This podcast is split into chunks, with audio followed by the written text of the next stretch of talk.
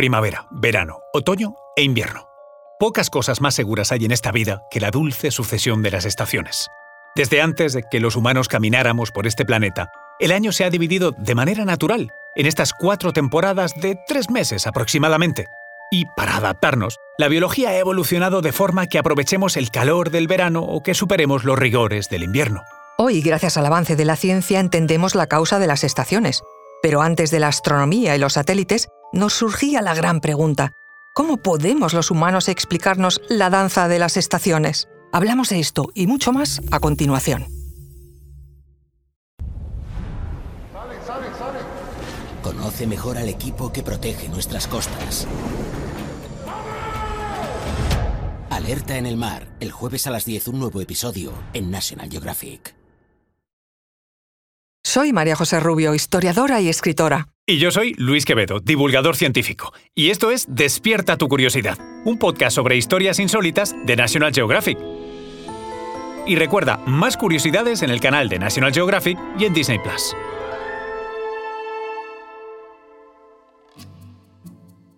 Algunos de los primeros testigos de la cultura humana que hemos hallado nos hablan del paso de las estaciones. El que rápidamente viene a la mente es el hermosísimo círculo de Stonehenge, cerca de Salisbury, en Reino Unido.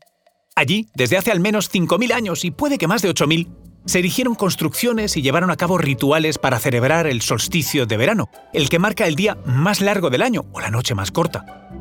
Podemos adivinar que eso sucedía porque en esa fecha el Sol salía justo atravesando el eje de la construcción megalítica lo que hace suponer que los constructores tenían conocimientos de astronomía. El mismo día, el Sol se ocultaba atravesando el eje del Woodhenge, donde se han encontrado multitud de huesos de animales y objetos que evidencian que se celebraban grandes festivales. Celebraciones que se realizaban probablemente al anochecer, como ocurre en nuestras verbenas de San Juan en la actualidad. Sabemos que desde la antigüedad los humanos hemos conocido las estaciones, y lo que es más importante, hemos organizado nuestra vida, tanto la caza como la agricultura, siguiendo sus latidos. Pero no sería hasta la llegada de la escritura cuando podríamos dejar testimonio de cómo nos habíamos explicado esa caprichosa sucesión de luz y oscuridad o calor y frío. En la antigua Grecia, por ejemplo, la mitología explicaba las estaciones a través de la historia de Perséfone, diosa de la vegetación. Ella daba vida a los campos y también era conocida como la reina del inframundo llevaba a cabo las maldiciones sobre las almas de los muertos. Perséfone era hija de Zeus y Demeter, la diosa madre de la agricultura. Según el mito homérico, Perséfone y su madre, Demeter, vivían alejadas de los dioses del Olimpo. Sin embargo, Perséfone tenía varios pretendientes, entre los cuales estaban Ares, dios de la guerra, Apolo, dios de las artes, Hermes, el dios mensajero, y Hefesto, dios del fuego y de la forja. Sin embargo, Demeter, su madre, rechazó todas las propuestas y escondió a su hija de los dioses. Hades, ante las dificultades que ponía la potencial suegra, decidió raptar a su objeto de deseo y un día, cuando Perséfone estaba recogiendo unas flores en compañía de Atenea, diosa de la sabiduría, y Artemisa, diosa de los animales, al inclinarse para recoger unas flores, se abrió la tierra de donde surgió Hades para tomar a Perséfone y llevársela al inframundo. Zeus, al enterarse de la situación, envió a Hermes para ordenar a Hades que liberase a Perséfone.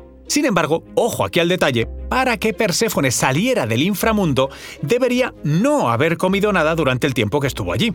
Hades, más listo que el hambre, antes de que se marchase del inframundo, la engañó para que se comiera seis semillas de granada. Como castigo, Perséfone estaba obligada a volver cada año, un mes por cada semilla. De ese modo pasaría seis meses en el Olimpo junto a su madre y seis meses en el inframundo junto a Hades. Cuando Demeter y su hija estaban juntas, la tierra florecía y la otra mitad del año se convertía en tierra estéril. De este modo fue como los griegos explicaron las estaciones del año. Hoy con menos mitología, pero sí idéntica belleza, la ciencia nos explica las estaciones a partir del movimiento de nuestro planeta en relación con el Sol. Aunque intuitivamente mucha gente cree que la Tierra se encuentra más cerca del Sol en verano, y por ese motivo hace más calor o que se encuentra más lejos del Sol durante el invierno, debemos saber que lo cierto es que la distancia con el Sol no varía lo suficiente en la órbita de nuestro planeta para precipitar las estaciones. Es decir, a pesar de que esta idea tiene sentido, es incorrecta. Es verdad que la órbita de la Tierra no forma un círculo perfecto, es en realidad una elipse. Durante parte del año, la Tierra está más cerca del Sol que en otros momentos.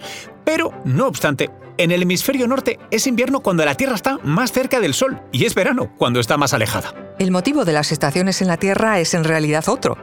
La Tierra tiene estaciones porque el eje sobre el que rota y por el que tenemos días y noches alternos no está en línea recta, no es perfectamente vertical, sino que está inclinado 23,5 grados respecto al plano sobre el que gira alrededor del Sol.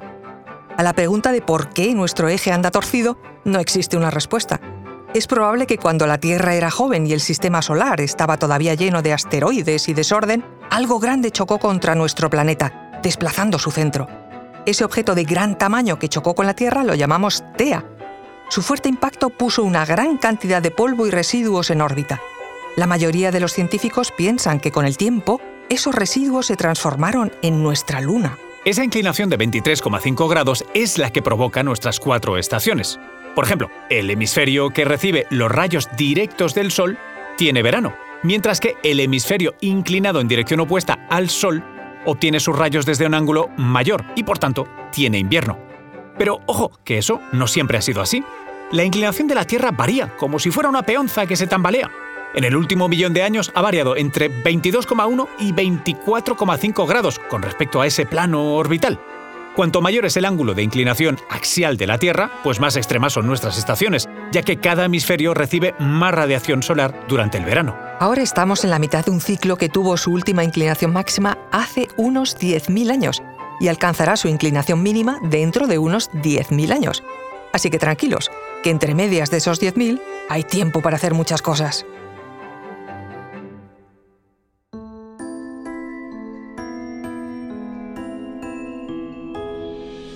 Recuerda que Despierta tu Curiosidad es un podcast sobre historias insólitas de National Geographic. Disfruta de más curiosidades en el canal de National Geographic y en Disney Plus. Ah, y no olvides suscribirte al podcast si has disfrutado con nuestras historias.